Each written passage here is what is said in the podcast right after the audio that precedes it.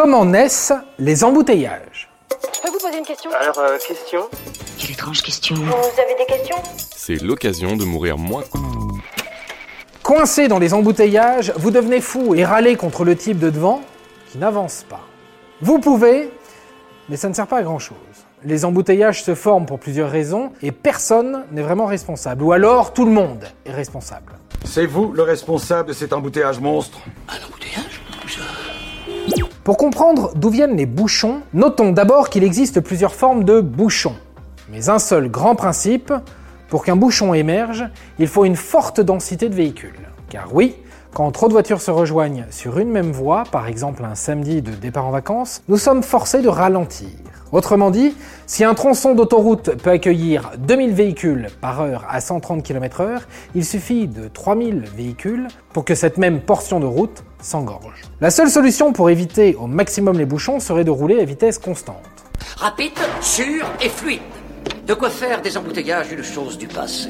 Mais en attendant les voitures de demain et les robots, nous n'échappons pas aux bouchons, puisque maintenir une vitesse égale et se discipliner, c'est pas si simple. Mais bon, détaillons parce que le principe de la demande qui dépasse l'offre, trop de voitures pour une capacité d'accueil réduite, n'est pas ce que le cerveau visualise le mieux.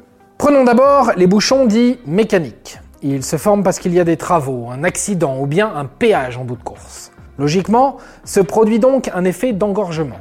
Les véhicules qui arrivent à hauteur de l'accident, par exemple, sont forcés de ralentir et de passer au compte-gouttes dans l'entonnoir. Donc, les suivants ralentissent. Tu qu'un petit embouteillage maison, une bagnole qui me tombe dessus, ça m'arrêterait, hein Évidemment, si peu de véhicules sont présents ce jour-là, le bouchon est éphémère, voire avec un peu de chance, il ne se forme pas du tout. Mais que dire des bouchons qui se forment sans vraie raison apparente? On entend par là l'absence de travaux ou d'accidents. Vous l'avez déjà vécu, vous êtes en plein embouteillage et d'un coup, ça repart, alors qu'il ne se passe rien de particulier. On appelle ça des embouteillages en accordéon.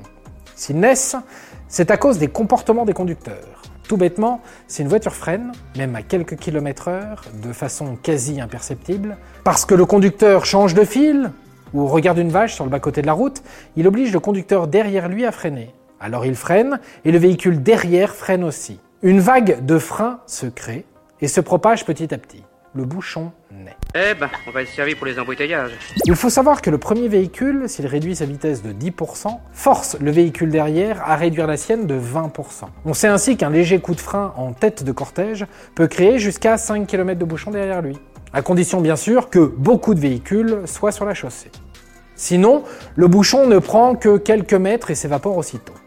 C'est plus clair? Vous comprenez alors que nous sommes tous plus ou moins responsables car nous ne conduisons pas de la même façon et que nous maintenons pas forcément une vitesse exacte tout au long de notre parcours. Alors avant d'engueuler le type devant, dites-vous que parfois, bah le type de devant, c'est vous. Et voilà. Maintenant, vous savez tout. Au revoir, messieurs, dames. C'est ça la puissance intellectuelle. Sapristi Si tu as aimé ce podcast, c'est le moment de t'abonner, de laisser une note ou un gentil commentaire. Et si tu as fait tout ça, eh bien merci, car ça nous aide beaucoup.